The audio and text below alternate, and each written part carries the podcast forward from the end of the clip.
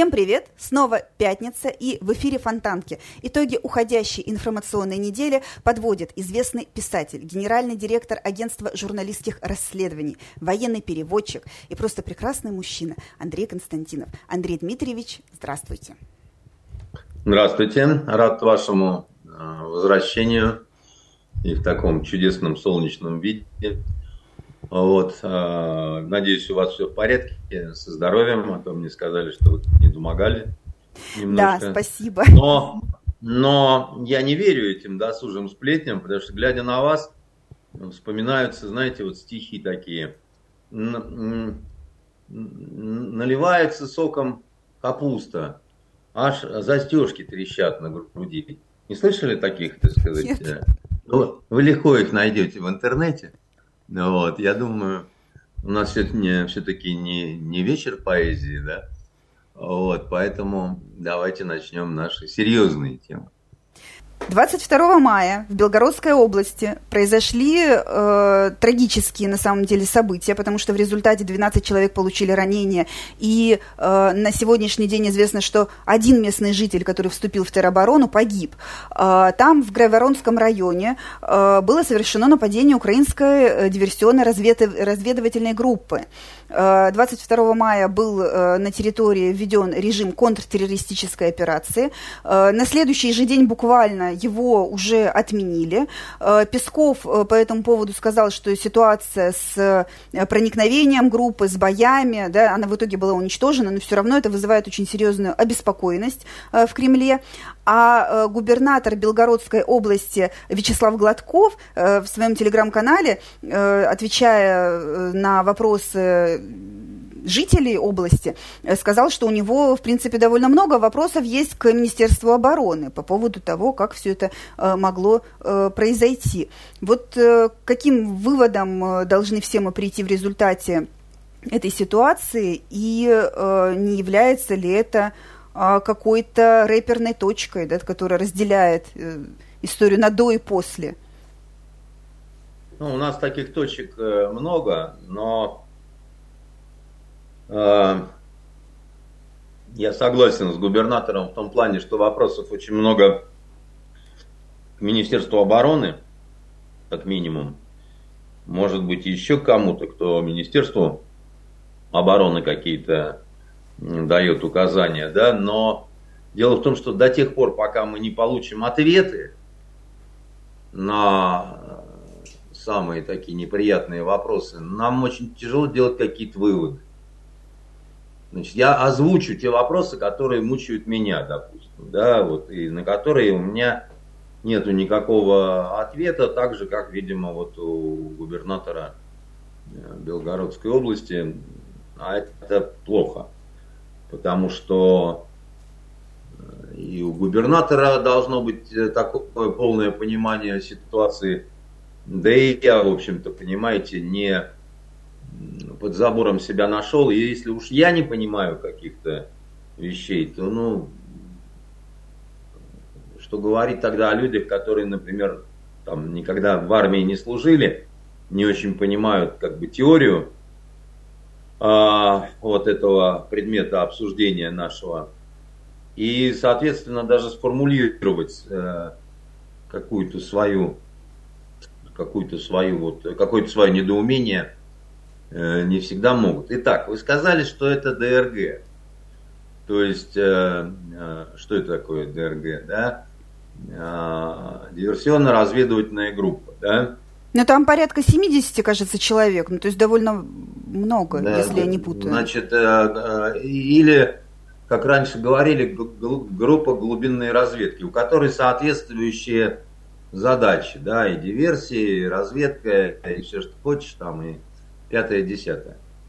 А, как раньше говорили, вот а, в советском спецназе, да, где а, было несколько основных а, таких вот а, приемов тактических у групп спецназа, да, среди них а, налет, поиск и засада – это такие вот основные, да. Для групп глубинной разведки, еще раз говорю, да, что такое группа глубинной разведки? Это, как правило, взвод, ну, такой вот до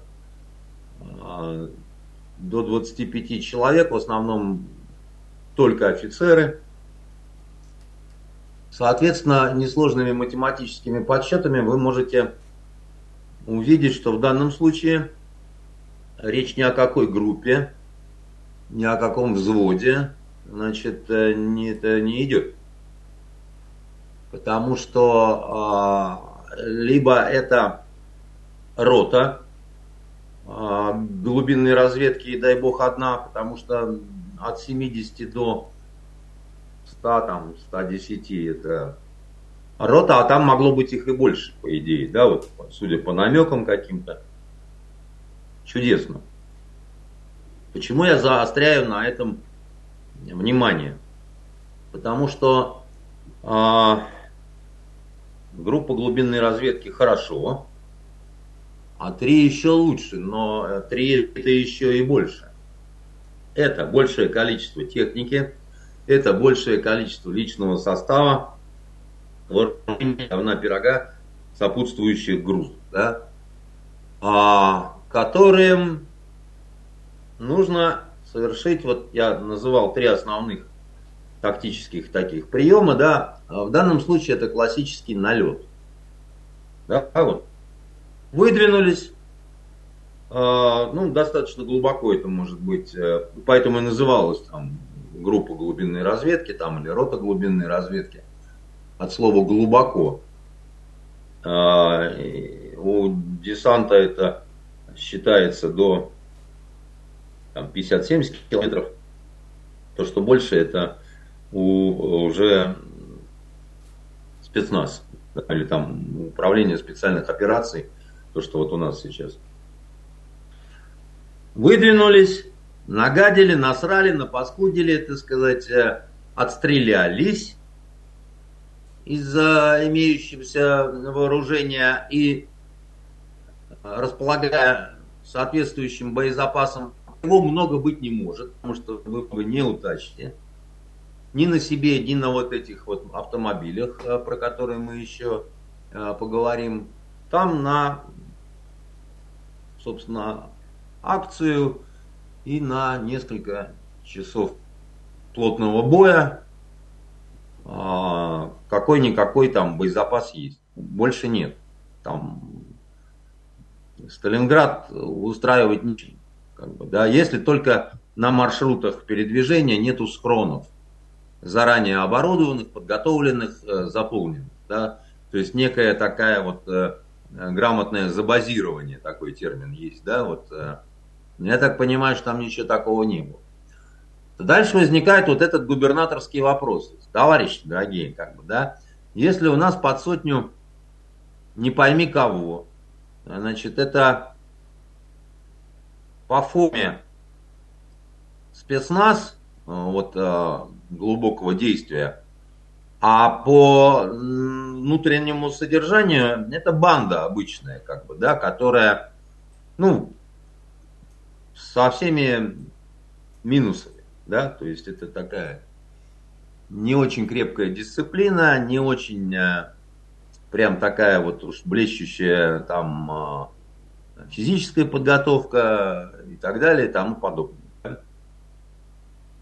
Значит, что они делают по э, правилам налета? Да? Они выходят на рубеж э, вот этой своей чудовищной атаки, ну типа там разворачиваются, начинают обстреливать водокачку или я не знаю, что там такого стратегического, там, там ничего нет. Но при этом их, э, ну так, да, под сотню. Сотня это много, Венер. Сотня это, ну да у нас в агентстве чуть больше сотни работает. Вот выстроите всех наших охламонов, посмотрите, да, в принципе народу много. Так вот, если в буфет все разом ломанутся, понимаете, как это, рыбохек закончится быстро. А вот. А, таким образом, они преодолевают вот этот маршрут, который все-таки в несколько десятков километров, э, ну, он, и, как сказать, это вам не 5 километров от границы, да, это все-таки побольше. Вот. Где все эти беспилотники, где спутники, где патрули, где вот, ну, вообще ничего. Нигде ничего немає, как говорят на значит, Украине, как пишут на богатырских камнях. Это как вообще? Они же не по свистку, значит, за секунду собрались на украинской стороне, да, такие. Это же не солдаты Урфина Джуса, вы поймите, да, которые там о, проснулись, так сказать, от волшебного порошка и встали в строй, да, для того, чтобы, ну, собрать это все воинство, да, там, нужно время. Ну, какое-никакое. Я бы не, не взялся вот это говно собирать там в течение часа, понимаете, даже если какие-то заранее были там чего-то там, да, ну, потому что вооружение надо проверить, да, значит, э, боеприпас надо проверить, Значит, э, травмированность э, бойцов надо посмотреть, проверить, да, там еще чего-то. Жратва какая-никакая, да, так сказать, э, с командирами подразделений, в данном случае и командирами групп, значит, кинуть маршрут следования, там, да, там, значит, слаженность какая-то, да, во сколько начинаем стрельбу, вот это все, там, ну, вы, вы понимаете, это все, ну, время требует какое-то, да, потом само движение. А, чудесно. Да, значит, выдвинулись все эти вот люди, никто им не мешал, на каких-то вот этих американских, значит, э, переделках, дошли. Ну и дальше вот эти вот 100 человек открывают бешеный огонь по населенному пункту. Ну, огонь вот как в Голливуде, понимаете? Вот так вот. Все стреляют, понимаете, по сараю. А Безруков прячется за стогом сена, которые пули не пробивают. И поэтому после того, как э, рота половину боезапаса израсходовала, у Безрукова э, царапина на щеке. Как в фильме, значит, в июне 41 года. Он там как Бэтмен летает над фашистами и, значит, э, всячески их, всячески преобладает над ними. Но тут не смешно значит, э, зацепили там 16 человек. Вот, вот эти вот 100 э, бандюк, они, так сказать, у них улов, ну, какие-то материальные разрушения, судя по всему. И, соответственно, вот 15 человек раненых, один от раны умерший, по-моему, не очень молодой человек, но неважно, как бы, да, там, один скончался.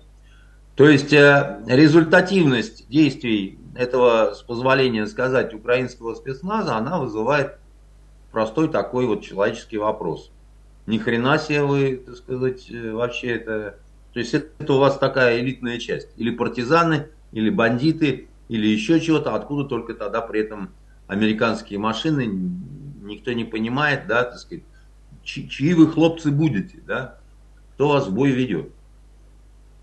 Хороший вопрос, правильно, так сказать. Мы бы все хотели узнать, что это за хлопцы, кто их ведет в бой, да, там, значит, и, ну, заодно забрать, что у вас вот тут с этой организацией этого налета. Потому что в нормальном налете таком, классическом, подошли, насрали и быстро уходим назад. Ну, пока все там ну, бегают, кричат, э, тушат э, вот этот сарай а вот, ведрами, а мы тихонечко, так сказать, туда сколько там.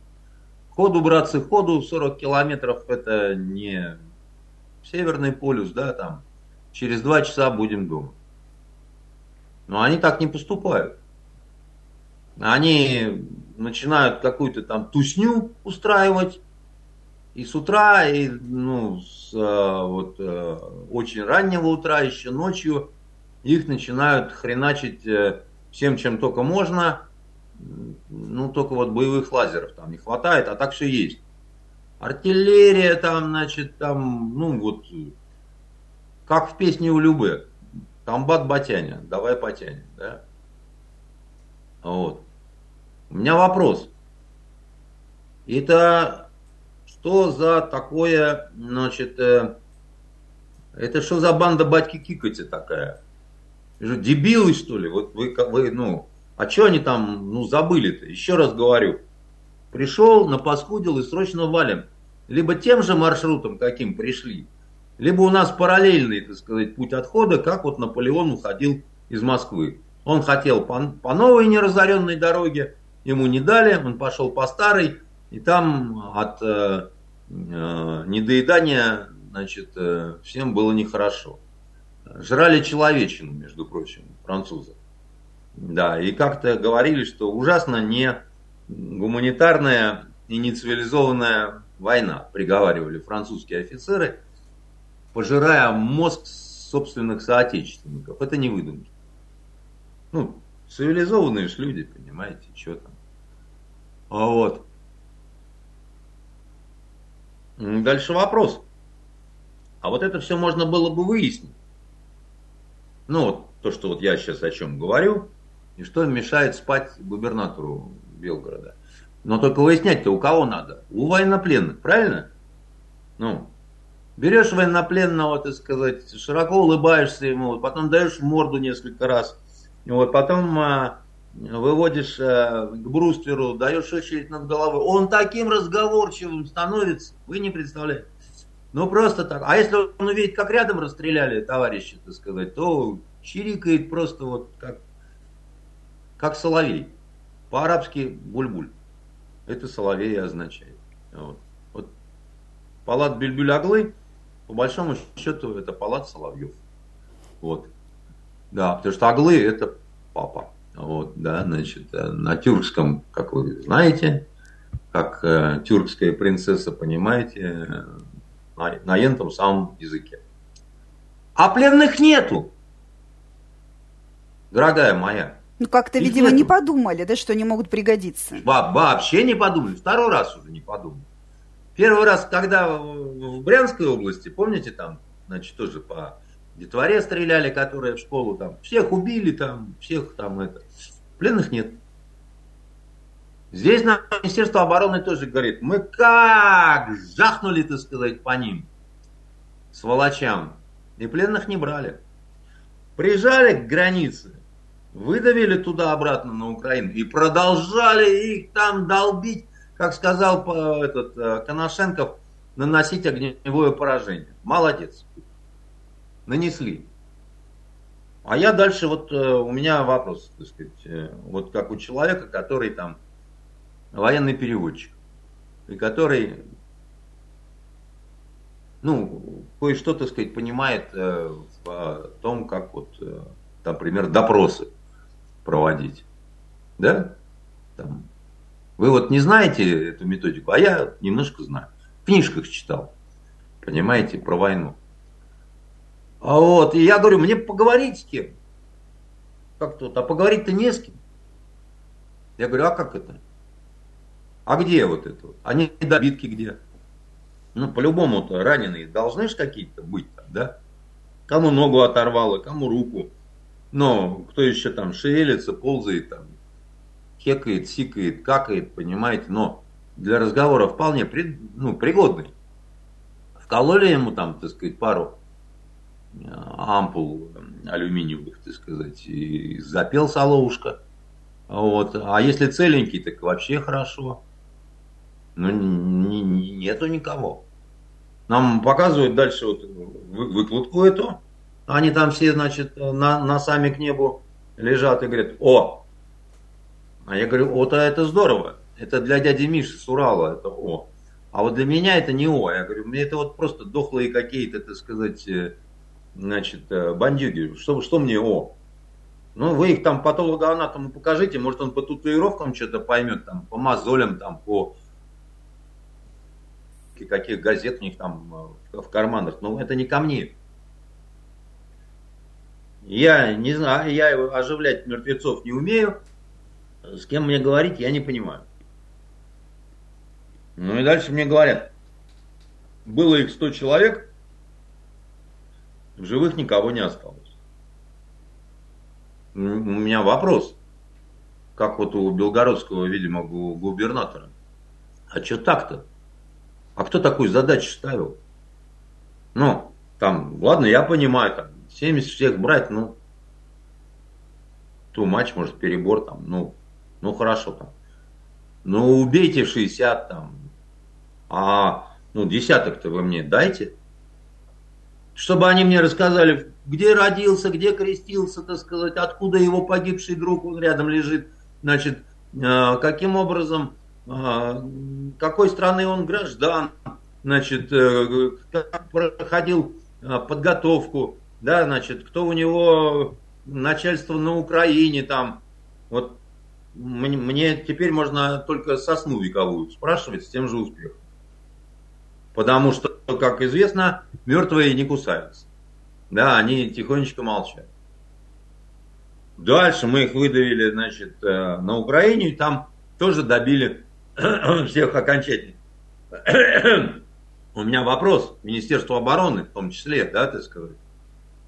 Так а вот, ну, там вот я слышал, в книжках читал, что вот, ну, можно вот отсечь как раз наоборот от границы, да, такой, знаете ли, подковкой такой вот.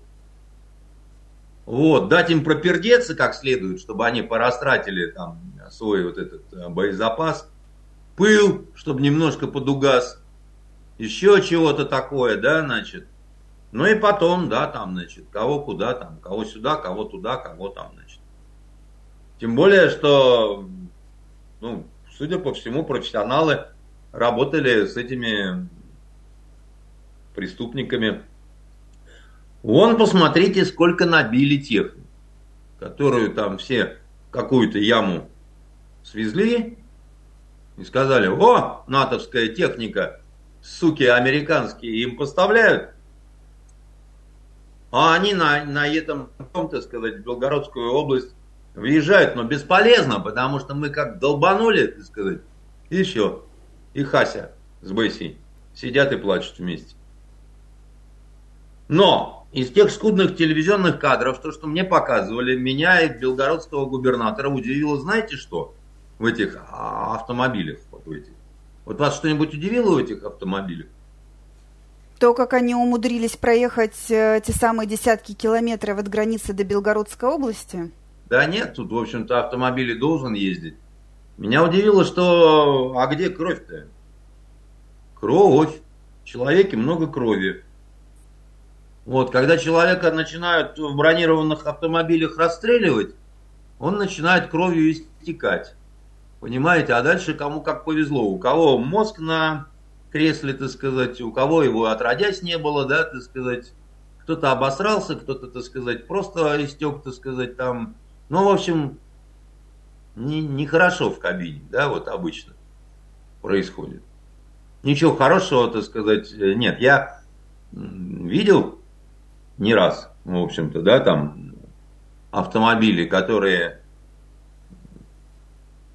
ну, расстреляны, да, так сказать, с людьми, которые там, с людьми, которые выпали потом из машины. У, у нас так в Йемене комбриг моей бригады погиб с одним лейтенантом. Они двух э, километров не доехали до бригады ну, возвращались, вернуться не успели. Снайперы расстреляли машину, не, не из тяжелого оружия, да, а снайперы. Там еще надо было найти эти дырки. Но внутри все было, вот кровью подплыло, да, и они, вот один слева, другой справа выпали. Так там и аж песок был такой вот вокруг них, там в радиусе полутора метров, как вот, ну, весь розовый, потому что, ну, под э, солнцем высох весь, да, и... а тут машины есть, а крови нет.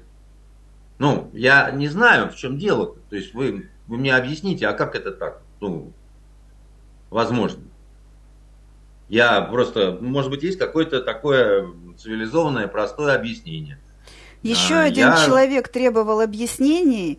В разных выражениях, в том числе в тех, которые мы не можем повторять даже в прямом эфире. Евгений Пригожин дал часовое видеоинтервью блогеру Константину Долгову. Буквально на следующий день Долгов заявил, что его уволили из проекта «Телега онлайн», именно как раз из-за этого интервью. В ходе беседы Пригожин рассказал о потерях ЧВК «Вагнер» в боях за Артемовск и э, очень сильно, мягко скажем, критиковал Министерство обороны и конкретно э, министра Шойгу. Э, в общем-то, удивительно было в этой истории все, э, и то, что по нынешним временам, наверное, даже за одну десятую того, что там было сказано, любого другого уже бы давно привлекли, э, ну, наверное, за дискредитацию как минимум. Но Пригожин не любой и не другой. И, возможно, на какие-то вот вопросы, которые мы сейчас с вами обсуждали. Да, я сразу хочу сказать, что я никаких как раз выводов не делаю из своих вот вопросов, да. Я не хочу ничего сказать такого вот э, значительного. Я просто не понимаю, как вот это, ну, я хочу, чтобы мне объяснили, да, вот как это может быть. То есть в результате чего случилось так. Почему, ну, значит, нету пленных, почему, так сказать, легко зашли, почему долго оставались там, почему с нашей стороны, ну, поймите меня правильно, ничего, ну, не, ну, потери маленькие очень, да, так сказать, у нас, ну, один человек и 15 раненых, это не сказать, что... Это каждый человек, это трагедия, ну, я это все согласен, да, но при такой вот, значит, э, э, и, э, соответственно, вот где пленные, которые очень нужны. Далее, то есть, пока я не получу каких-то внятных на этот счет объяснений, мне не сделать никаких выводов. Ну, потому что может быть все очень просто, а может быть все очень сложно. А вот Евгений Викторович Пригожин, он считает, что все чрезвычайно просто, что вот наше руководство Министерства обороны это не те люди, которые должны вот, руководить и так далее. И очень многие там заверещали, что чуть ли не там вот сейчас там это такое вот интервью, которое там все, там, караул. И я, когда начинал его слушать, я думал, что там, ну, вставала кровавая заря. Ну, там из удивительного, э, в общем, в принципе-то нового ничего нет. Из того, чего бы не говорил а, Евгений Викторович Раньшко. Это же он не первый раз на Шойгу, да, и там на Герасимова наехал, да. Но удивительно вот что. Когда начался вот этот конфликт между, а он долгий такой уже, да, вот между Шойгу, условно говоря, и Пригожиным, между Министерством обороны и, опять-таки, Пригожиным, да, вот этот конфликт, он вызывал недоумение у всех, что как это вообще возможно, что такие вещи вышли в открытую сферу. И было несколько сигналов, которые явно были адресованы э, именно Пригожину, потому что Шойгу хранил трагическое молчание, никак он это все ничего не комментировал. А Шойгу, намек... Э, а Пригожину намекали, что хорош, как бы, да, не надо. Не надо устраивать из этого вселенский хай, не надо показывать какую-то... Ну, в общем, не, не надо выносить мусор из избы. И он вот этим своим выступлением очень четко сказал, а я буду выносить мусор из избы, поскольку я говорю, ничего не меняется, да, так сказать, и не устраивает это меня. хотя при этом же сказал, что я Путину подчиняюсь. Но вот он подчиняется Путину, который назначил, собственно, Шойгу министром а, обороны, да, и публично не выказывал никаких претензий по отношению к Шойгу. А Пригожин ему говорит, как бы, что а его вот надо снять. И это такая вот вещь очень необычная и очень, с моей точки зрения, небезопасная, потому что э, идет такое некое посягательство на то, кто, собственно говоря, должен принимать кадровые решения какие да? И у нас э, наш президент и верховный главнокомандующий неоднократно показывал, что не любит, когда на него давят. Вот кто бы то ни было. А, был до этого, так сказать, момент, когда у Пригожина было такое очень э, яростное такое вот неприятие господина Беглова, нашего губернатора.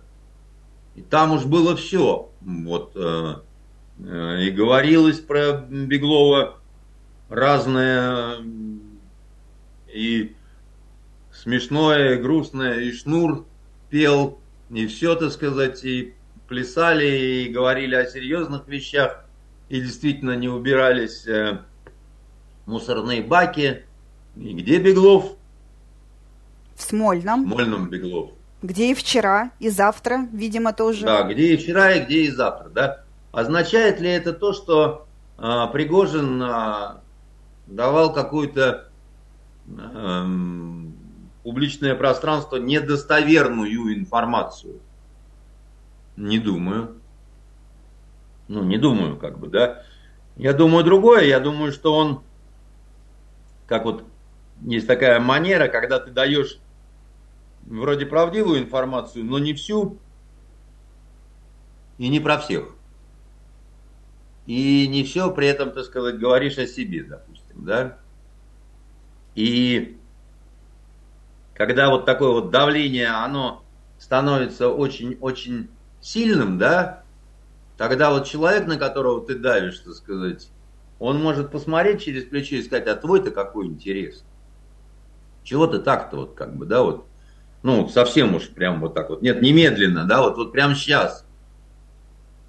И в этом смысле мне кажется, что это не, не то, что нравится нашему президенту, который пока занял какую-то такую выжидательную позицию, достаточно странную. Допустим, за взятие Бахмута поздравил а, и одних, и других, и пообещал наградить и одних, и других. Что крайне странно для нас, для всех, для простых людей, потому что если есть вот конфликт, драка, да, так сказать, непримиримая какая-то, да, то мы должны понять, кто прав. Ну, ну, возможно, в этом есть и определенная мудрость, чтобы до конца, э, собственно, ситуации не разрешенной, э, не распалять еще больше этот конфликт. Но это родительская, уверен, наверное, такая позиция. Такая... Нет, я, я не уверен, Венера, что это такая мудрость, потому что у очень многих людей вот эта вот непонятность какая-то, да, там вот еще одни вопросы без ответа, да, там, почему не наносим удары, почему там, значит, функционируют какие-то бизнес-схемы? Почему, так сказать, не разбомбили Киев до сих пор? Почему там нету ответных акций на теракты и так далее? Да? Идет, почему никак вот нету какой-то внятной, осознанной реакции, так сказать, на вот этот непримиримый конфликт между Шойгу и, и Пригожиным, да? И вот этот, вот эти вопросы, они раздражать начинают людей не оппозиционных, не тех, которые уехали в Израиль, не Галкина со своей женой Галкиной, да, которые вечерами не знают о чем поговорить. Это начинает раздражать людей вот, ну, таких вот патриотически настроенных, которые говорят, ну, с нами-то вообще никто не считается, да, нам говорят все время про какие-то красные линии, про какую-то глубокую обеспокоенность э, МИДа, да, А при этом а, выходит а, Пригожин и говорит, что глубокая обеспокоенность МИДом, там, значит, вот а, у нашего Лаврова дочка. В отличие от Пескова, у которого а, сын а, героический артиллерист. А все сплетни о том, что значит, у Пескова в Париже дочь живет, это, видимо, так сказать, какая-то ужаснейшая ерунда, да? И вот эти вот обычные люди, ну как обычные, понимаете, это все-таки не э, кочегары, столевары, да, так сказать, это люди, которые слушают, да, вот э, э, каких-то экспертов, да, смотрят какие-то, ну, то есть вот, интересуются, да, то есть это люди не безразличные, да, и у них, у многих, это уже даже прорывается с федеральных экранов, есть такое раздражение, да. А дальше получается следующее, да, что власть наша, да, она попадает в такую э, расселенную нехорошую, да. С одной стороны, сильнейшее раздражение тех, кто уехал. Это такая экстра отмороженная псевдоэлита. Сильнейшее раздражение, так сказать, элитки, которая осталась и которая там, э, по которой, значит, э, скорбит э, э месье Богомолов. Э, вот. И, значит, а, а также э, люди, настроенные патриотически, тоже. Да, вот как-то не, не, не сильно довольны вот этим всем, потому что не понимают, да, вот не понимают замысла, не понимают, все ли идет по плану, значит, не понимают, почему тормозим, так сказать, не, ну, то есть вот, не понимают обоснованность или необоснованность каких-то слухов о том, что многие годы, значит, Министерство обороны занималось тем, что пускало Э, значит, пылью глаза, что э, снарядов не хватало, в это время какие-то парады дикие, значит, э, проводились за бешеные деньги, да, это опасно все на самом деле, это опасно, ничего хорошего в этом нет. В такие вот годы испытаний важна очень э, не да, мобилизованная, э, верящая, так сказать, Э, элита такая вот патриотическая, которая понимает, э, что происходит, да, и которая, ну, в которой нет вот этой растерянности, которая не стоит э, в такой какой-то вот подняв плечи позе, да, вот что нет, ну, наверное, они все-таки знают, что они там делают, там, ну, там, там-то виднее, там же Кремль. А вот вы, вы упомянули статью Константина Богомолова. Э, Подождите, который... мы сейчас к этому придем. Давайте с Пригожиным просто вот, ну, закончим, иначе это получится такое. Мы коснулись этого, да, и совсем как-то ушли в сторону. И сам Пригожин говорит, и вот многие очень люди рассуждают о том, что это такая вот бомба замедленного действия, что чуть ли не, если не вот обидеть э, его еще раз, неприятием каких-то решений, то возможен мятеж, то его несколько десятков тысяч э, отлично подготовленных э, бойцов, которые понесли очень большие потери при освобождении Артемовска, значит, они вот могут куда-то двинуться и чуть ли не на Кремль.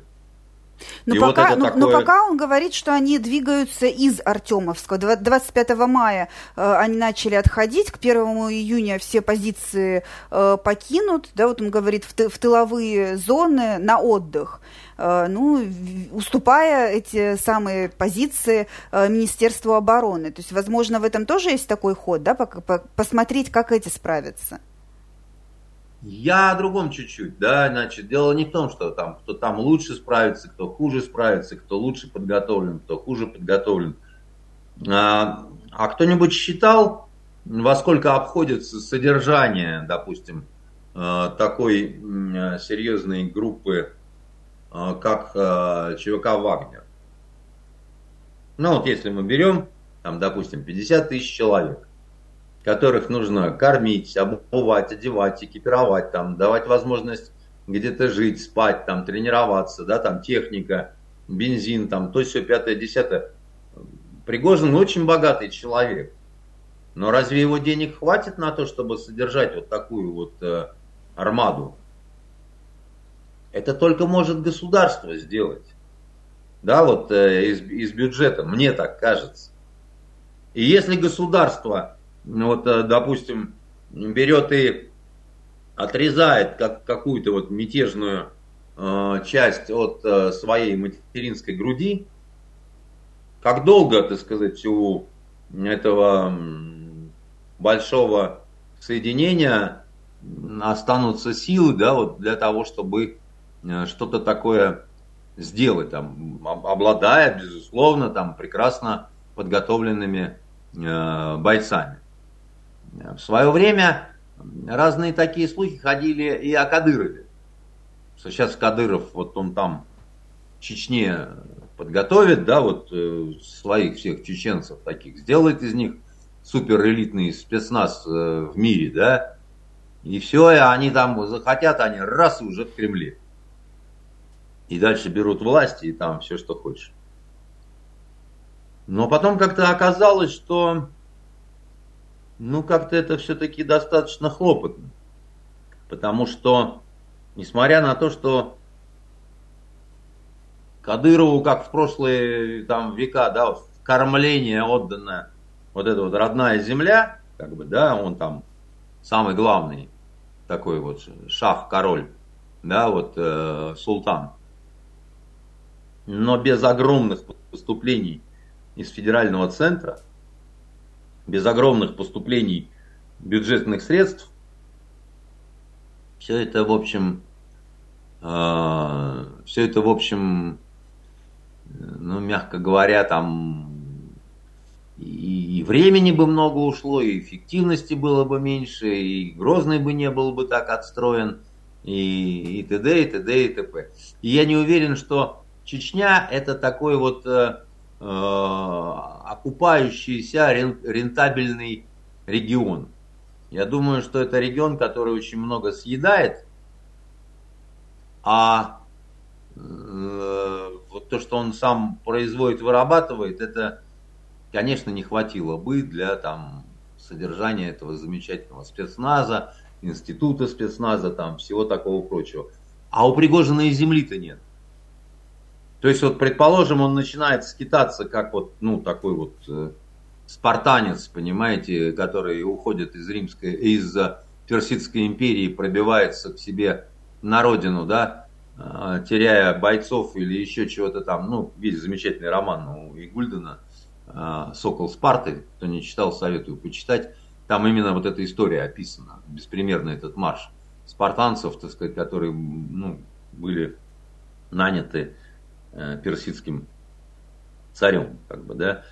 И э, вот они были чудесные воины, но они с огромными потерями еле дошли до Греции, да, и, и там распались, как бы, да, вот, вот они Э, рассеялись, развалились, да, а, потому что на всем пути следования не было, собственно, у них вот этой своей земли, к которой они могли припасть, и, и, и, и вот на финале, на приходе, да, так сказать, они тоже, они просто пришли в Грецию, где люди, которые жили, были им не враги. И вот здесь вот все вот эти вот э, какие-то мысли какие-то сексуальные фантазии о том, что Пригожин займет место Навального. Ну, с Навальным не получилось. Мы теперь возьмем человека, который, как он сам сказал, последний раз работал э, на лесоповале. А после этого все время был бизнесмен. Но это, это какие-то горячечные бредни Шендеровича. Вот, и ей-богу. За что его там поливают кетчупом, чтобы он остыл. Это не... Да, он такой, Пригожин, он, он почти гений пиара э, в короткую, в том смысле, что он говорит смачно. Он классно переходит на мат там, где надо, да. Он понравится всем слесарям, так сказать, трактористам и простым людям. Он говорит о наболевшем. Он говорит о разных вот этих вот пидорковатых зитьях, которые жопками трясут в Дубае, так сказать, в то время как люди Э, погибают разорванные на куски и так далее. Но это не вопрос только и исключительно взаимоотношений Пригожина и э, Шойгу. Потому что это вот э, вся элита кремлевская, да, она устроена вот каким-то таким странным образом, когда действительно хочется спросить, да, ребят, вот ваши дети, где они, давайте перекличку устроим. Почему они не служат? Если служат, то где? И э, получается, что, э, как, как, как сказать, да, э, и, еще раз говорю, вот в чем опасность власти нынешней, да? Не первый раз государь входит э, на протяжении истории нашей страны в конфликт с элитой. Мы можем вспомнить э, Ивана Грозного. Можем же мы с вами себе это позволить? И Петра Первого мы можем позволить, правильно? Вспомнить. Да, они входили в конфликт с вот этой своей элитой, но что они при этом, эти бешеные люди, делали? И один, и другой. Заливали кровью. Кровью-то кровью, но они успевали подготовить контрэлиту. Ну, то есть вторую элиту, да. У а, Ивана Грозного это была опричнина, и там разные такие примкнувшие, так сказать, всякие присоседившие, да, но это безусловно была э, такая новая элита, как бы новое дворянство такая. А у Петра Первого это вообще был просто какой-то сводный зоопарк, где кто хотите, так сказать, и какие-то крещенные евреи, беглые немцы, значит, какие-то лифлянцы, э, не, непонятно где и чему учившиеся русские, да, то есть, ну, э, и это помогало им выжить. И э, Грозному и Петру, да, и как-то, так сказать, э, притворять вот э, свои замыслы. А был другой государь, который э, вступил в страшную совершенно ошибку с элитой. Как его звали?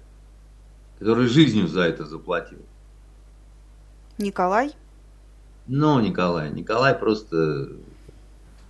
Павел? И в какой-то степени Павел, да. А, но я-то имел в виду... Петр Третий? Да нет, я имел в виду Дмитрия Первого, которого потом стали все называть там Лжедмитрия. Угу. Хотя он с соблюдением всего был венчан на царство. Удивительный человек, очень способный, да, значит, он э, природный русский, прекрасно образованный, лично храбрый. Восторженно его встретили, в том числе элита. Не прошло и года. И все поняли, что это не наш. Потому что он презирал эту элиту. Тут вдруг выяснилось, что мамаша-то ошиблась, когда она его встречала и говорила, сынок.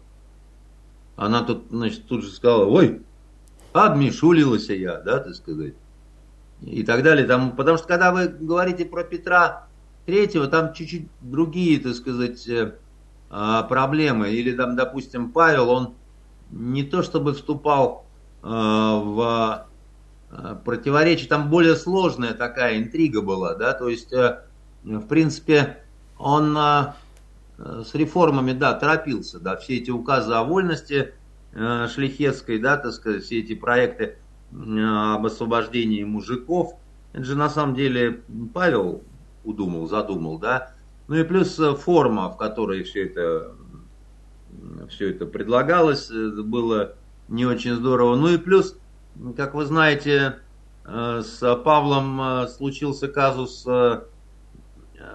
чисто такой конфессиональный. Он же был, ну, не кот чихнул, верховный магистр Мальтийского ордена, да, который никак православный. Ну, сейчас ручечник, то есть тут момент такой как бы а, он а, для а, России важен, да, когда человек э, не природный царь, ну вот э, все-таки не возникал вопрос ни у Грозного, ни у э, Петра о том, что отрекаемся от православия, там, значит, все дела, вот эти печенье к чаю, да.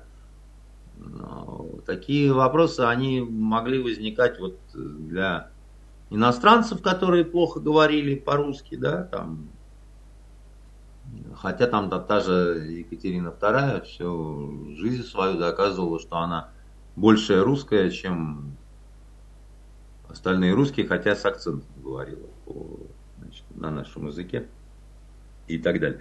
Что касается Николая II, он просто не соответствовал должности. Ну, он просто не соответствовал должности. Он э, не, не, не, не поспел за, за временем. Ему бы полком командовать. Вот. Невысокого ума был человек. А, вот. И поэтому, э, собственно, считал, что все в порядке, когда уже полная жопа была. Вот лишь бы этого, так сказать, не случилось э, с Кремлем, когда там считают, что все хорошо, что народ, так сказать, в восторге подбрасывает букеты, да, и не замечают копящегося разочарования, да, в этом народе. Так мы ну, вот, опять подходим что... к теме, которую попытался раскрыть в своей колонке э, Богомолов. Он там тоже как раз рассуждает о том, есть у нас элита или нет, и приходит к выводу, что, в общем-то, нет. Элита – это то, что вырастает в поколениях, а не э, получает какие-то э, привилегии здесь и сейчас, вот в первом поколении. Мне очень нравится, когда проститутка начинает рассуждать о нравственности.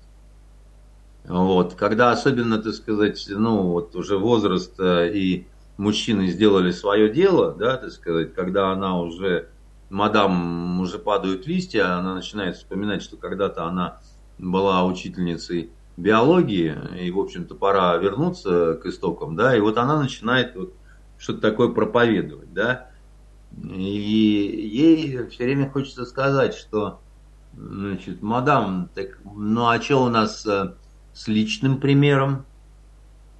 Вот э, Богомолов, он второй раз э, гулко пукает, так сказать, э, вот у него же была еще одна такая прокламация, значит, про, там, про, про, про цивилизацию полупидоров, полунепидоров, да, вот помните, года полтора назад он там колыхнул атмосфере, вот, или два это года назад был, и тут он такой, ну, Вообще, вообще, надо бы поработать, господа хорошие.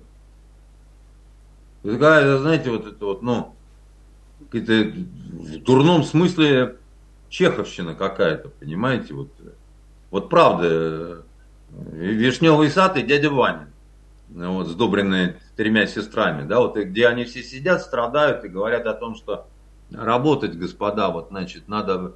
И вместо того, чтобы, как вот раньше один мой покойный скульптор говорил, вместо того, чтобы говорить об искусстве, давайте за него лучше выпьем, да, значит, э, так и здесь, ну, друг э, Богомолов, ты слышал о том, что основная задача элиты это подача нравственного примера?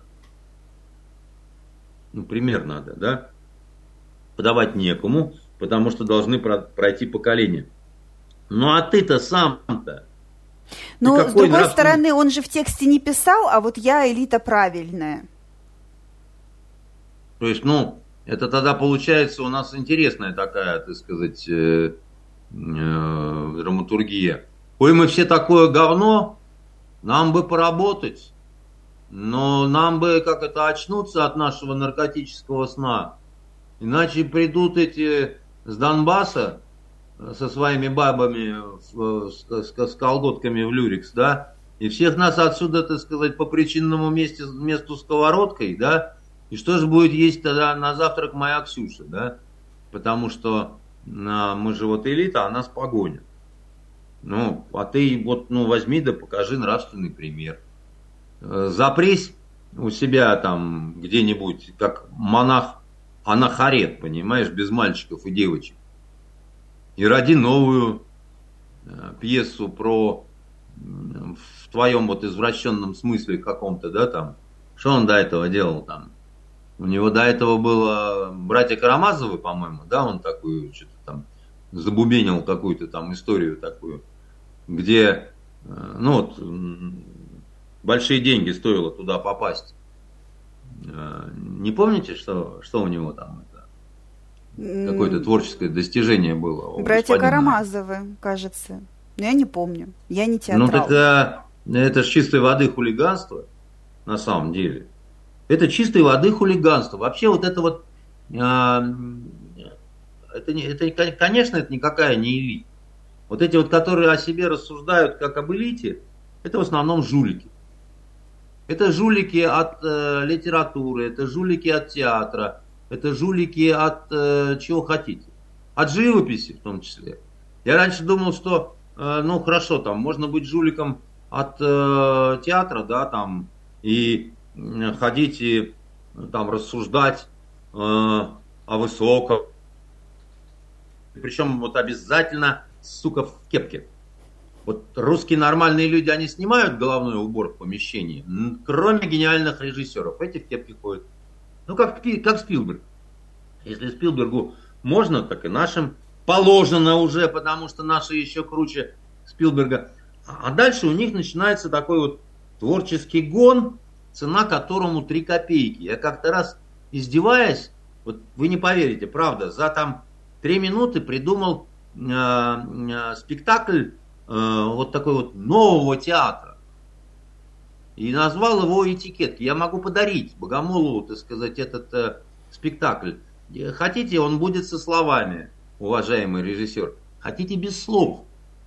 Это вот этикетки. Это каждая бутылка своя этикетка. Вот есть этикетка русской водки. Там выходит женщина, которая изображает из себя бутылку русской водки. У нее один характер, у нее своя хореография, или она там что-то говорит, да. А другая женщина французское вино. Вот а третья женщина, это мужик. Почему? Это, значит, а, это виски. Это, значит, холодные обжигающие виски, напиток жуликов, так сказать, моряков и а, пиратов, да. Значит, вот они все, самогон, это бутылка без этикетки, понимаете, так сказать, но а, свой хореографический танец оно исполнить может, да. Значит, а, Э, там будет обязательно э, закамуфлированная под э, русский квас Росгвардия, которая стройными рядами будет эту всю нечисть выметывать метлами под славянку, так сказать, или еще под что-нибудь, да. Там будут обязательно какие-то фиги в кармане про ФСБ. Вот, они будут изображать, так сказать, безалкогольный напиток с этикеткой Байкал. Ну, ну, понимаете, а если мне еще дать выпить или нюхнуть что-то, так сказать, или курнуть какого-то гаджибаса, я вам такого наверну. И я скажу, что я 20 лет выпестовал, так сказать, вот это вот, э, значит, э, говно, которое я вам сейчас вот это вот рассказываю, да, и оно, ну, плюс у меня же связи в прессе. У меня же связи в прессе. Я же, так сказать, ну, расскажу, что как только я поставил точку в этой драме, ко мне пришли с обыском. Якобы полицейские искали якобы, значит, э, из э, Домжура Стульга. На самом деле я жертва политических репрессий. Ну, люди, так сказать, да, возьми меня к себе э, в эту вот элиту, которая, значит, это вот израильская, это как ее, оппозиционную. Я же свой, бур бур бур бур бур буржуинский. Понимаете? У меня спектакль этикетки. Там найдется роль для Собчак, для вот этой Бузовой. Понимаете, они все будут со своими этикетками на жопах, да, так сказать, там у одной будет рябина на коньяке, а у другой, значит, Havana Club. Ну, придумаем что-нибудь. Напитков много, понимаете, э, на всех хватит. И вот вот все шаблу сгоняем на сцену, да, так сказать, и вот они вот взаимодействуют друг с другом, понимаете, кто-то дерется, а кто-то э, делает то, что рифмуется со словом э, дерется, понимаете. И мы будем искать в этом смысл, потому что я обязательно надену кепку. Я обязательно надену кепку, э, выбрею, так сказать, себе три дорожки таких вот, понимаете, которые будут означать три э, пути возможных для России э, в будущем, да, значит, э, а, я сам сыграю роль. Обязательно. А как вы думали? Это, а вы каким это... напитком будете? А, я думаю, я думаю, э, что я буду э, либо текилой какой-нибудь, либо обычной все-таки водкой, да, вот какой-то такой вот, э, только не московской ни в коем случае, понимаете? Московскую водку я не, я не согласен. Вот мне будут руки винтить, понимаете, вот, вот, вот эти вот, которые с этикеткой Байкал, понимаете, чтобы налепить на меня вот эта вот московская водка, да, а я скажу, нет, так сказать, я ни за что, там, мне приклейте, пожалуйста, водка Ладога, понимаете, на жопу, да, там, или еще что-нибудь такое, да, и вот это будет смысл такой вот в этом во всем. Что вы смеетесь? Ну что я, я просто да? думаю, как теперь оправдываться перед рекламным отделом за э, наш культурологи- культурологический э, манифест, э, вот, э, внезапно. Ну, хорошо, а Ладогу а... не надо, так сказать, пить, да, так сказать, понимаете? Но, но, но какой-нибудь э, новую совершенно водку под названием «Пиковая дама». Ее не существует в природе, поэтому мы можем назвать э, э, «Пиковая дама», понимаете? Я скажу, вы понимаете, я мужчина, но я не побоялся, так сказать, чтобы у меня была этикетка «пиковая дама», потому что долгие годы, дальше я сделаю паузу, понимаете, так сказать, дальше будет многоточие, дальше я расскажу о своих ближайших планах каким-нибудь педерастам из, значит, э, каких-то там э, около э, иностранных изданий, и если мне эти потаскухи не дадут, понимаете, вот как это у них называется, золотая маска, я скажу, что ну и сюда добрались опричники Путина. Ну явно же совершенно, что это событие века. Вот это вот. Не какая-то там гнилая мир, мирхольдовщина. А вот, ну, понимаете, вот это вот все. У меня обязательно появится какой-нибудь э, святой князь с медовухой. Вот, ну, нормально все будет, понимаете. Шустовский коньяк, закусывать который надо на роль мопсом, а не иначе никак. Мы пиво с вами не коснулись. Понимаете? Это вот опасная, опасная очень тема, учитывая, что разговариваем мы с вами в пятницу вечером. Э, как а бы что, вот слюна не, пошла? Как, как слюна не подтолкнуть бы кого-нибудь э, куда-нибудь не туда, потому что субботнее утро, э, оно как час расплаты настигает всех. Премьер-министр... Не надо, не надо все смешивать, понимаете? Надо, как это надо по очереди, так чтобы вот, э, так чтобы запой не кончался. Вот, и... Итак, Премьер-министр да. Армении Никол Пашинян э, на уходящей да, просто неделе... чтобы закончить да. с господином вот этим э, Богомоловым, у меня нет к нему какой-то там вот э, э, глобальной какой-то ненависти или еще чего-то, да. Ну, написал и написал, просто Просто какая-то такая вот грустная улыбка, да, вот. Э, и писать-то на эти темы, так сказать, у нас некому, кроме Богомолова, да, который, видимо, сам считает, что вот на него вот это вот все, о чем он пишет, не распространяется. А оно на него, увы, распространяется. Я я вчера в книжный магазин заходил. Знаете, на что я обратил внимание? Там книжка такая продается господина а, Малобродского. Помните, кто такой Малобродский? Это который присел с э, этим э, Серебре, Серебренниковым, режиссером, жуликом вот этот. По театральному Театра... делу, который проходил. Угу. Так она так и называется. Театр... Как шилось театральное дело? Или как оно там это самое? Могут, когда хотят поработать там на себя, видите? Взяли, написали правду. Что они там это старушку топором не ухайдакивали, значит, ничего не брали, ни копеечки, просто путинские опричники. И я не помню, чтобы тогда, вот в те времена укромные, теперь почти былинные, чтобы вот этот осудитель, э, вот этот вот э, Богомолов, осудитель э, элиты, чтобы он сказал бы там товарищу вот этому, слышь, ну как не стыдно, а? Кирилл, ну, ну, ну как не стыдно? Ну, ну, ну что ты вот столько украл-то, а? Ну нехорошо же. Понимаете? Ну как-то не очень все хорошо. Начинать надо с себя. И на вот эти все призывы право имеют люди, которые действительно что-то такое сделали, вот такое, которое хотя бы на протяжении ста лет останется с людьми. Понимаете? И не только людьми, но и женщинами. Вот. Я вот, например, изобрел этот э, спектакль «Этикетки». Я считаю, что я надеюсь, что у меня сопрут эту идею. Иначе придется делать мне. А тогда вам всем кирдык. Я уже сделаю. Я и вам придумаю соответствующую этикетку с бутылкой.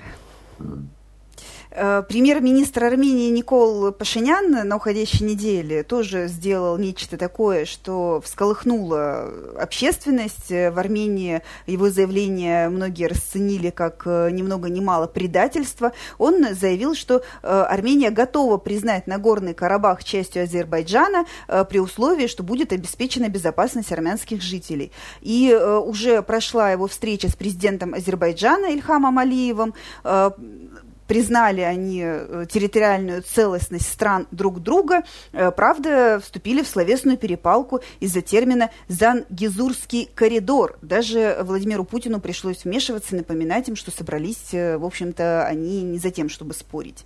Вот для чего именно сейчас э, принимать это непопулярное решение? Мало же кто всерьез... Оно, а, оно, а, Венерочка, непопулярное где? Ну, в Ереване? Судя по всему, да. Судя, ну, а нам что, Ереван, в конце концов, да? У нас в Ереване какие-то странные антирусские, так сказать, э, заявления.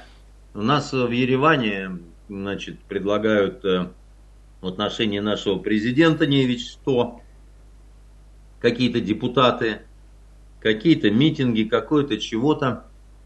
Ну и потом, и потом, а, вот смотрите, какая получилась история.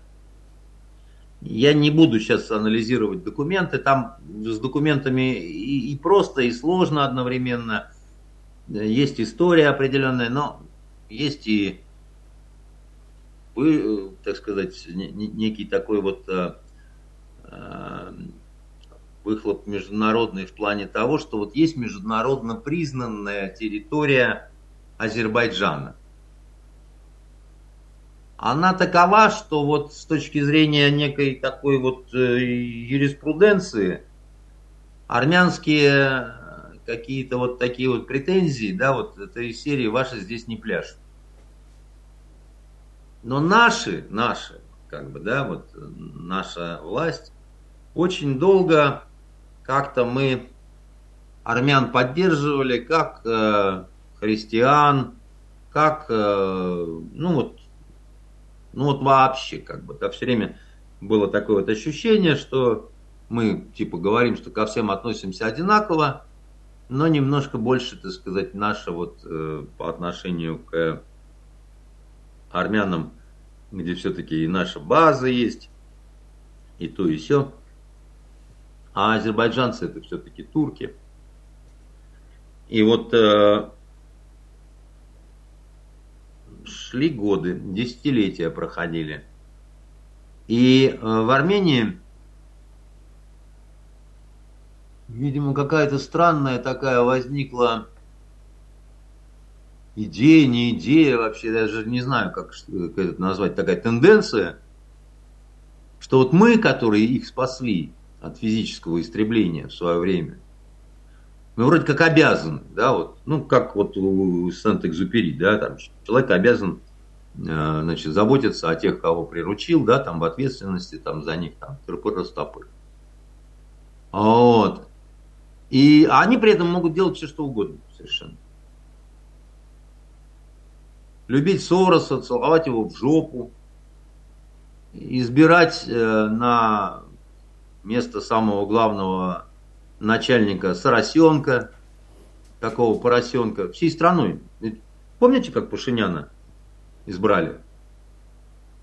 Его ликующий народ, да, значит, э, вместе с рюкзачком вот этим, так сказать, этого э, дятла внес, который, в общем, не столько армянин, сколько, ну, такой соросовский житель вселенной я бы так сказал. А потом вдруг началось. Армия армянская, которая когда-то погнала азербайджанскую армию, да, она жила какими-то прошлыми победами, какими-то застольями, какими-то рассказами о том, какие они лихие артиллеристы, значит, подводники и велосипедисты на, значит, э, скоростной тяге, как они всех победят, как мы должны их защищать от азербайджанцев, да, и вот э, благодарность за всю нашу какую-то вот э, проармянскую такую позицию они избрали Пашиняна, который начинал очень-очень так вот э, с не прорусских позиций. Не сразу даже выяснилось, что он хорошо по-русски говорит. Он как-то предпочитал так это. Вот. А потом вдруг оказалось, что есть жизнь. С кровью, с болью, там, со всеми делами. И армяне проигрывают войну э, короткую и кровавую азербайджанцам с треском, что называется. И в Баку по поводу этого происходит военный парад, как вы помните, да? Казалось бы, Армения должна встать и снести нахрен вот этого Соросенка, который верховный главнокомандующий, который там что-то такое непонятное устроил в Генштабе, в Министерстве обороны, да, ничего подобного не происходит. Референдум, не референдум, какие-то контрольные голосования, удерживает силу власти, из чего делаю я, например, вывод, что он очень многих в Армении устраивает. Ну, больше половины, да. Ну, так, раз уж так вот оно все. А тогда чего вы хотите? Ну вот, вы, вы, вы избрали себе... Вот это наш король. Помните, какой там Господи ты боже мой, принц и нищий, да. Вот это наш король. Ну так, как говорится, кушайте ваших сиванских раков дальше. Вы их уже съели до того, что, значит, в ресторане не подают, так сказать, не осталось а, почти ничего а, в этой колонии, да, хотя они были, ох, какие были раки сиванские, да. Теперь нужно несколько поколений, пока они вырастут. Накапливайте силы, Попробуйте найти нефть или алмазы или еще что-нибудь да, в ваших недрах. Потому что Азербайджан все вот это время, да, вот, которое вот, э, обозримое для нашего поколения, ну да, там нефть, да, там есть, они в конце концов ее ни у кого не отнимали, эту нефть, да, но они распоряжались ей грамотно. Они сделали прекрасный город, а, Баку. Вот вы, вы, вы, вы были в Баку? Нет. А почему Баку не была? Э? Все впереди. Там, там вот будет сейчас сезон отпусков там и так далее. Да, я вам почему рекомендую в Баку? Во-первых, там безопасно абсолютно. То есть там порядок вот исключительный. Во-вторых, там чистота исключительная. Там вы окурка не найдете брошенного. Там полицейские, а, у, а, вот, у которых там рубашку обрезаться можно а воротничок, понимаете? Там от них пахнет дорогим парижским парфюмом. И для вас, для женщин, там сделано все плане того, что все мировые бренды, которые от нас ушли, они такое-то ощущение, что все пришли в Азербайджан. И там они теперь живут. Там прекрасный Каспий, там совершенно замечательные гостиницы такие, которые космические просто. Я такого не видел, хотя это было несколько лет назад, вот, э, то, что я был. Меня это все, конечно, ну, то есть можно было просто вот воровать нефть и жить в Европе, да, там, значит, э, но э, семья Алиева, она другая. То есть они не бедствуют, понятно там все, но они очень эффективно боролись с коррупцией, да, то есть там, как один мне бизнесмен объяснял азербайджанский, я говорю, а почему у вас как-то вот, я так, я так смотрю, вроде как не воруют у вас. Он говорит, да у нас не воруют, потому что если вот, допустим, стройка там или еще чего-то такое, вот если ты там что-то воруешь, то это ты у него воруешь, а у него не надо воровать, и там, ну, нехорошо будет. Поэтому там, значит, э, этого нет, там с преступностью, ну, в Баку почти нет убийств. Да, там, в Баку ты можешь бросить свою машину, ну, просто на улице, просто вот с ключами, ну, там ключей уже нет ну, машины, ну, вот с современными ключами там бросить их на сиденье, да, и никто не возьмет ничего, ни, никуда не, не утащит, понимаете, да. То есть они, а, там, понятно, что армяне сейчас все э, закричат, что я там а, закупленный азербайджанцами, значит, э, человек. Э, нет, я не... Но объективно сравнивая вот так вот, получается, что в какой-то момент актуальной становится вот эта поговорка с двумя зайцами. И надо выбирать. А как говорил Остап Бендер, из двух зайцев выбирают того, который пожирнее. Понимаете? А пожирнее в данном случае это Азербайджан, явно совершенно. Да, с ним и проблем в каком-то степени меньше, он сильнее, богаче, там еще чего-то. А главное, вот эта пресловутая армянская лояльность, она превратилась в какую-то такую странную армянскую хитрожопость, когда вот, ну, когда вот мы такие вот все вот очень правильные, да, очень такие звери турецкие, так сказать, это э, азербайджанцы, которые там вот э, очень злые, нехорошие и так далее. Ну вот и вот Россия, она нас предала. Но так, э, вот вас Пашинян, которого вы с восторгом избрали, не предал, да, а Россия предала. Э, но любопытно-то другое, что изначально Пашинян, он был настроен на то, чтобы сдать Карабах. Он же как бизнесмен э, Соросовский считал, что это такая гиря, которая, в общем, на ногах, э, я не знаю, что, армянского бизнеса, что ли, там еще что-то такое. А вот. И, а главное, ну, все равно рано или поздно там вот, вот, вот не, не, невозможно, чтобы все вот висело вот на каких-то таких вот волосках-молосках, понимаете?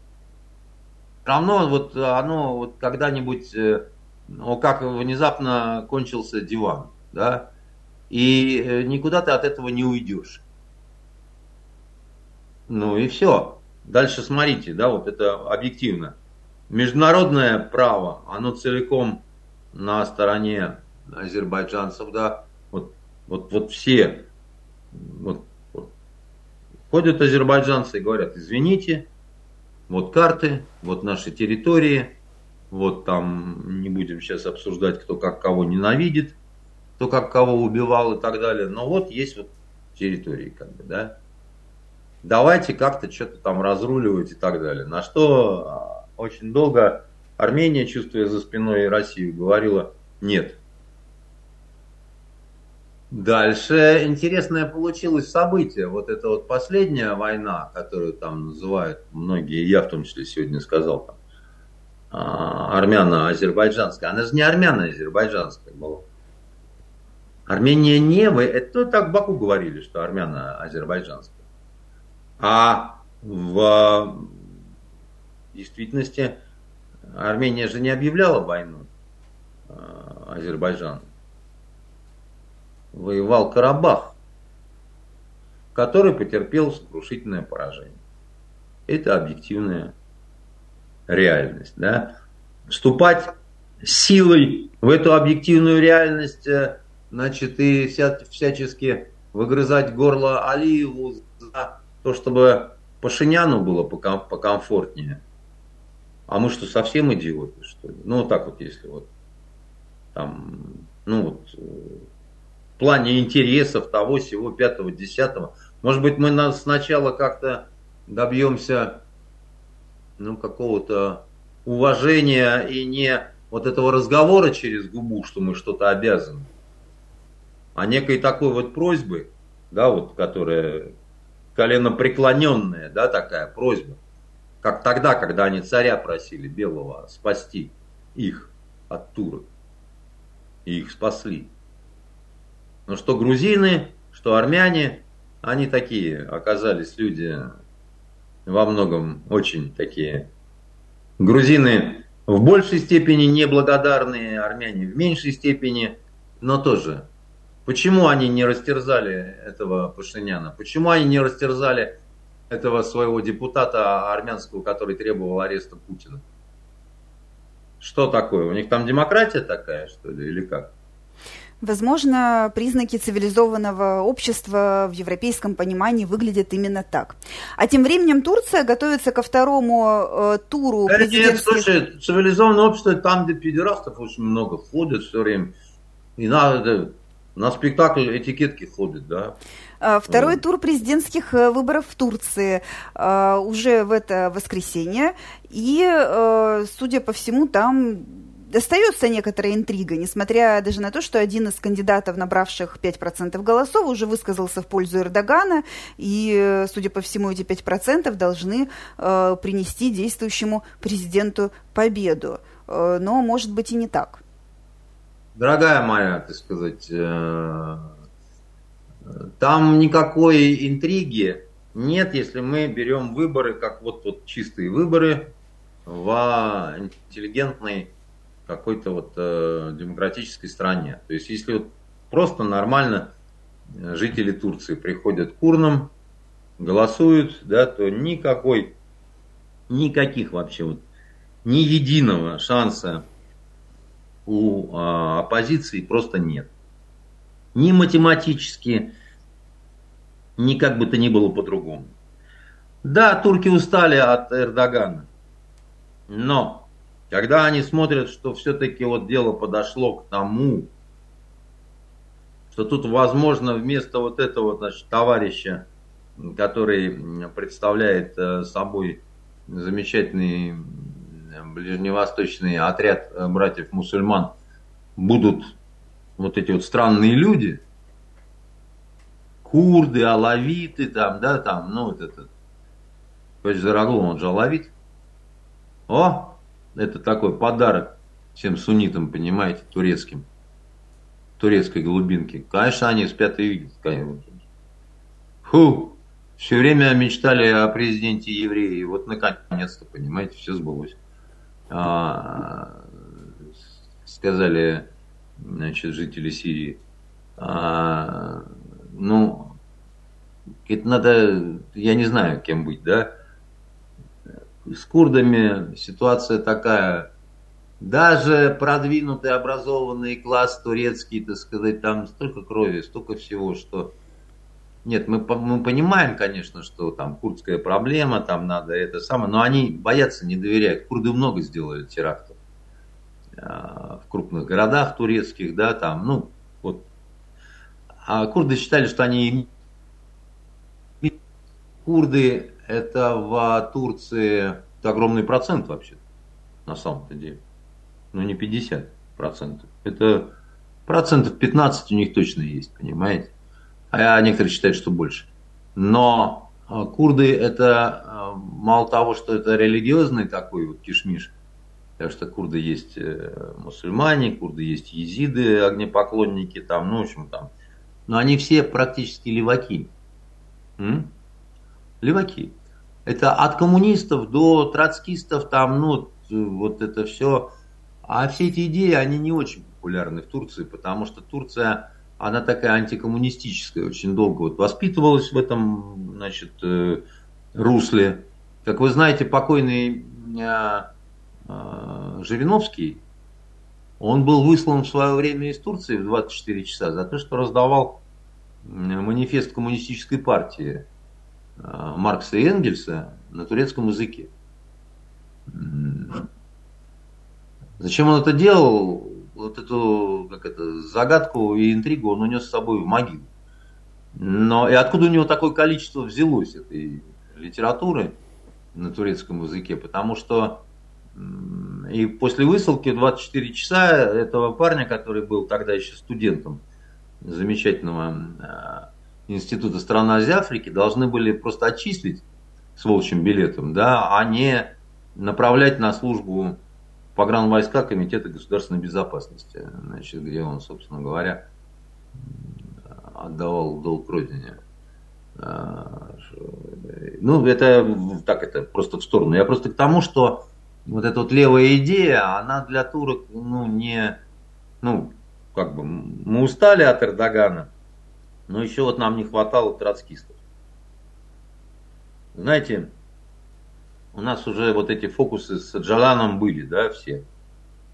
И самосожжение там, и прочие, прочие, прочие всякие дела. Это еще хуже, чем, а, а, ну, то есть, а кто такие леваки в турецком понимании? Да, это каферы, безбожники. Это еще хуже, чем алавит. Потому что алавиты это просто собаки, да, а это, значит, это такие вот собаки, ну, не собаки вообще. Это Бог, Бог знает, кто это. Это опасные очень люди. Поэтому дело не в пяти процентах, которые этот загадочный значит, оппозиционер, этнический азербайджанец, кстати говоря, да, знаете, что он азербайджанец, вот этот, с пятью процентами? Не знаете? Нет, так глубоко Ты, не заглядывал. А почему не знаешь? Э? Ну, а знаете, какое он закончил э, учебное заведение? Этот достойный участник турецких выборов. Неужели московское? Да, он ГИМО закончил. Более того, он диссертацию защищал значит, в, в, в городе Москва. Неожиданно так выяснилось, вот когда там до второго тура осталось несколько дней. Так-то вот. никто не а потом, знал. А потом скажут, что вот как с Трампом, так же с Эрдоганом это все русские э, наколдовали. Дорогая моя, у меня вот любимая книга «Три мушкетера», да, и там Атос очень грустные слова произносит, когда они вот собрались на э, дуэль у монастыря кармелиток. И да, тут а, появляется... а, а, а скажут, что нас было четверо. А скажут, что нас было четверо, слышишь? Четверо. Несмотря на то, что один тяжело раненый, другой ребенок. Ну, вот. Который такой ребенок, что думает про то, как всех сразу. Вот. Но скажут, что, все, что было четверо. И это, это старый закон такой. Но этот же дятел э, Алавицкий, он же сказал, что мы там с Россией в ах-мах так все это вот перечеркиваем, убираем и так далее. Там такой сложный запут-то происходит, как бы, да. То есть, э, Амери... А, а почему я сказал, что шансов, если цивилизованно? Ну, ну вот э, было нападение на наше судно, да, вот э, недавно, которое а, подошло там близко к этим проливам, и кто-то напал. А до этого этот, значит, оппозиционный деятель говорил, никаких газовых хабов, никакого такого сякого. То есть вот ненавижу круглых, не люблю румяных и вообще всех а особенно русских. Вот. И в подтверждение серьезных намерений откуда-то вылетает чего-то, значит, собирайтесь, детки, в кучу, ща я чучу отчебучу. За несколько дней идет вот этот обстрел, и некоторые считают, что это такой знак. Но не четырех, как у господина э, этого Шахназарова. Знак четырех на хитровке. Понимаете? А вот. А совсем другой знак, когда говорят Эрдогану, Эрдоган, вот мы все равно тебя не оставим в покое, мы тебя будем долбить. Ты не понял намека, когда был уже мятеж, да, в шестнадцатом году. Хотя, так сказать, Гюлен у нас, как, ну, американцы, да, там ну, будет другой мятеж. Все равно тебя убьем. Никакого хаба газового не, не будет. Ни хаба, ни хоба, ни, ни, ни, ничего не будет. Сдриснул по-хорошему. Вот есть хороший парень из оппозиции, и, и все будет хорошо. Но а, западные товарищи, они не хотят, вот, не хотят они учитывать простую такую вещь, что в Турции очень сильны антиамериканские настроения даже среди оппозиционеров. Они говорят, да, конечно, мы там, это сам, ну какая, ну как они задрали, потому что они там не дают нам, туркам, да, вот, ну, жить, расти и превращать э, из мечты в быль свои великотуранские вот какие-то помыслы, замыслы э, и прочее. Кстати, недавно на, на показывали какую-то э, большую конференцию в Казахстане, и там разносили минералку. Вот официальный напиток, да, вот минералка э, вот этого мероприятия. А мероприятие уровня министров. Знаете, как она называлась? Туран. Это ну, знак. Ну, Туран, да. Ну, Туран, ну, просто Туран, Муран, понимаешь? Ну, просто так называлось и все.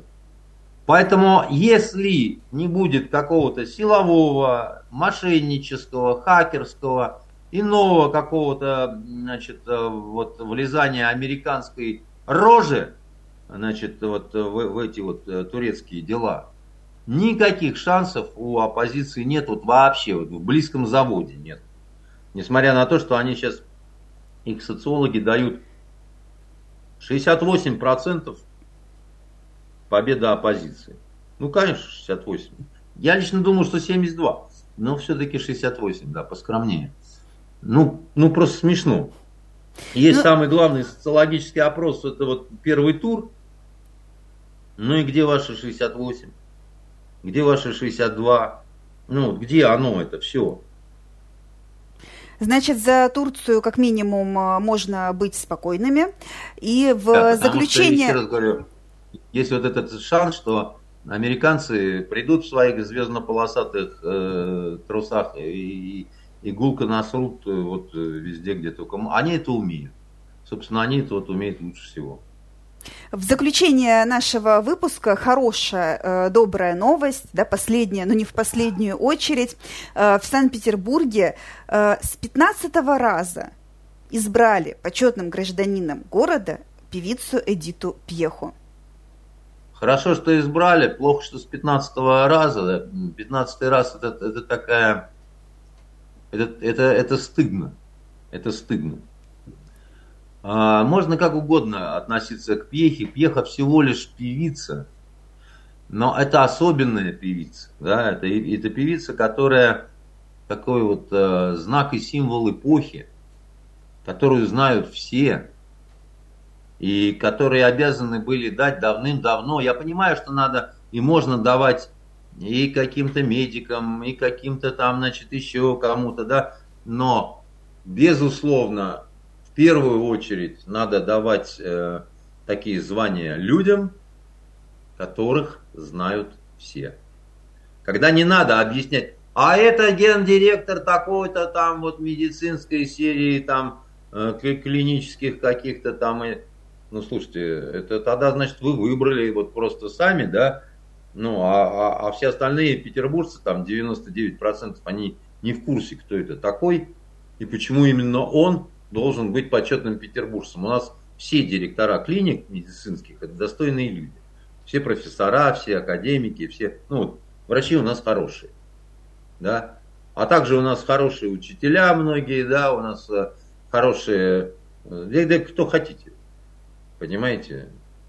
Кто хотите. У нас только писатели все плохие, потому что до сих пор никто ни, никого не предложил, при том, что всем известные письменники, да, у нас все-таки есть.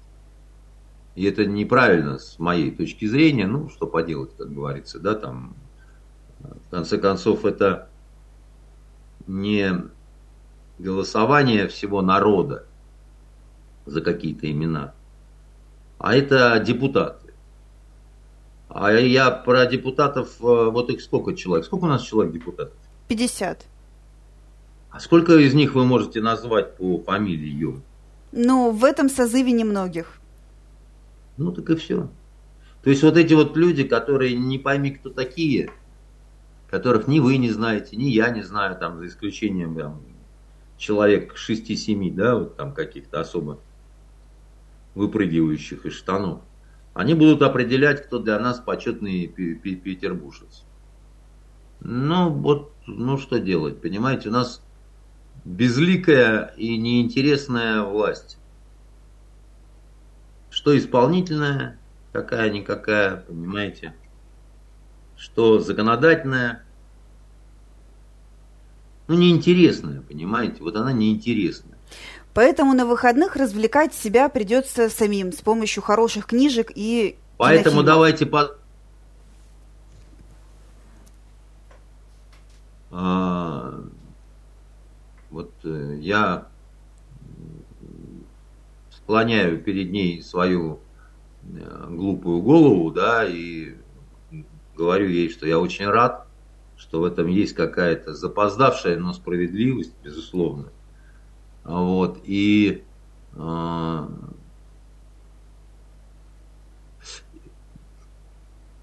вы слышали когда-нибудь анекдоты про Петровского или Гергиева? Не доводилось. А про Пьеху анекдоты есть. Да, но мы не будем их цитировать, пожалуйста. Не будем. Дело не в этом. Я, я же говорю про то, что вот когда про человека складывают анекдоты, он уже становится не совсем человеком. Это уже что-то такое вот, такое вот, понимаете, вот особенное. Понимаете, это такая вот уже, это такое высшее признание, которому грамоты с печатями, может быть, и не нужны. Потому что в этом народная известность, народная любовь, народное вот э, все. Понимаете? И вот, э, вот, вот оно вот так. Что касается справедливого вопроса, а что же почитать? А что же посмотреть? А как же, где же, вот э, почему же, да? А, поскольку новинок немного, вот, и те, что есть, они как-то не радуют. Я посмотрел тут несколько исторических фильмов европейских, новых, и очень обрадовался, я их не буду рекомендовать, э, но я, я обрадовался, это, я понял, почему они нас никогда не победят. Вот они такие же глупые, как в этих фильмах, да, вот это там, носятся, бегают, сценария особого нет, страшно занудно, неинтересно, дико политкорректно, понимаете, и перед э, необоснованным изнасилованием в Средневековье все спрашивают, а, а можно ли это сделать, так сказать, как это вот. Э, то есть это что-то такое шедевриальное. Да? Особенно рекомендую фильм «Тень Караваджо», очень хорошее кино. Я уснул на седьмой минуте в прямую. Вот, и безмятежно проспал совершенно до а, утра. Хотя там поставлен а, вопрос э, такой вот... Э, он давно просился на художественный экран. Это совместимость гения и злодейства. Вы вообще вот в курсе, что кто такой был Караваджо-то? Ну, чуть ли не наемник, чуть ли не наемный убийца. Какая-то очень богатая биография у него была. Кулер он был, и много кто. Вот, и, и он действительно был убийцей. Но так принято было в те времена, минуты Челлини, судя по, био, по автобиографии его, по-моему, не было преступления, за исключением скотоложества, которое бы он не совершал. Вот, э, ну, средневековье, что хотите, но это, но это так смачно все. Так это интересно можно было бы изложить, и, и такая вот убогость современного изложения, конечно, это все портит. Поэтому я взял шедевры э, нашего средневековья, вот э, имея в виду прошлого века, да, э, любимые мои вот эти вот э, вестерны. И знаете что? А, я очень советую а, посмотреть пару вестернов. А, один называется «Смерть скачет на коне». Это такой вот спагетти вестерн, но он интересен тем, что там Мариконе, Энио Мариконе композитор. А второй знаменитый э, шедевр э, Сержа Леоне с Клинтом Иствудом, где, конечно же, композитор Эннио Мариконы, потому что они с Серджио Леоне одноклассниками были вообще. друзьями, не разлей вода. А, это хороший, плохой, злой. Да, значит, э, the, the good, the bad and the ugly, да, так сказать. И э, дело, конечно, не в истводе, да, вот насколько один гениален и насколько другой бездарен, при том, что темы похожи. Значит, э, сценарий не то, чтобы совсем уж какой-то такой вот такой э, в «Смерть скачет на коне», там э, убивают семью, остается ребенок ждать вместе, проходит 15 лет, там выходит, там артист, который злого играет в хороший, плохой, злой, значит, но, да, и там, и там мариконы. Ну, как будто разные композиторы вообще совершенно, понимаете? Вот правда, это что-то вот... И, и, и когда ты так вот сравниваешь, да, ты вот такое ощущение, что ты нащупываешь секрет вот этого творчества. Это вам не спектакль этикетки, да, так сказать, это вам настоящее что-то такое, да, вот когда, когда вот э, это, это как это как такая вот э, ну, Сержио Леоне, вестерны, это как как живопись такая, понимаете, настоящая. А вот этот смерть скачет на коне, это комикс какой-то дурной, плоский, неинтересный. Но посмотреть надо, иначе не поймете, о чем я говорю. Это вот из серии, что, ну, почувствуйте разницу, да. Что касается почитать, я вот, вы уже в курсе, что Катя не принесла чай, но она принесла книгу, купленную сегодня в Доме книги. Это тот же все самый Коне Гульден, которого я люблю, который очень неплохой э, билетрист-историк.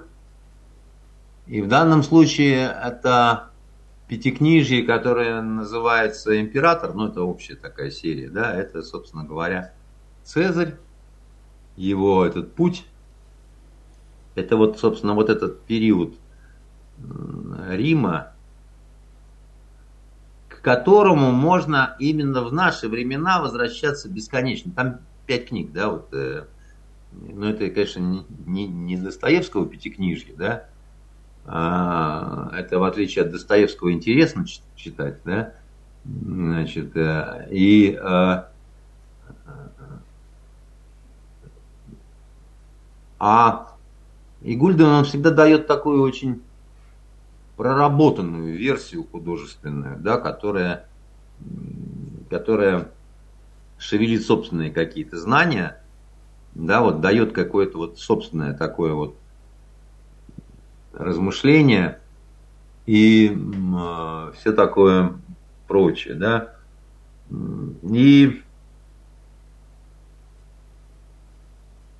среди прочего я, знаете, что еще такое, нашел интересную книгу у себя – есть такой, был такой украинский писатель, он а, познакомил всех с Роксоланой, всеми вот этой известной такой, да, вот, которая в турецком плену стала там самой главной. Но у него а, есть а, такой вот средневековый детектив такой, если хотите, который называется «Смерть в Киеве», который он написал на украинском языке, но потом он же сделал авторизованный перевод на русский. Павло Загребельный. А, вот. И я вот очень э, советую его почитать. Тоже не потому, что это шедевр билетристики, не потому, что это шедевр исторического романа, но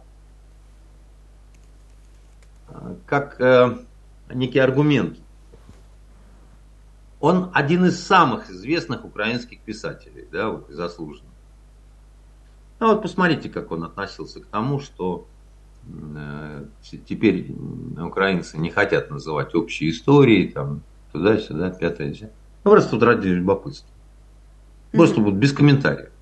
Ну, просто почитайте. Ну что ж, домашнее задание получено. От себя добавлю, что не сидите дома, День города на носу, э, и э, с его программой можно ознакомиться на сайте Фонтанки. А, а пожалейте свой ДОС. Как говорит одна моя знакомая, пожалейте свой ДОС. Вот, и все время свистит дырочкой, так сказать, понимаете?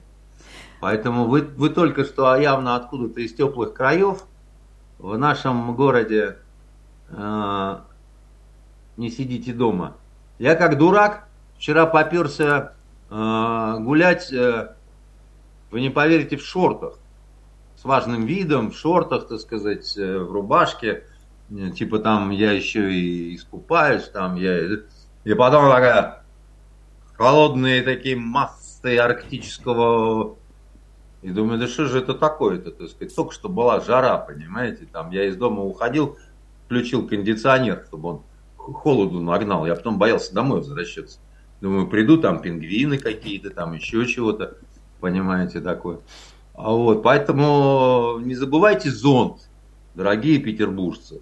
У нас такая особая погода, с утра трясет, с вечера кидает, вечером читаем то, что я посоветовал. Зонт и летний пуховик. Э, берегите себя. У нас на этом все. Всем пока. До свидания.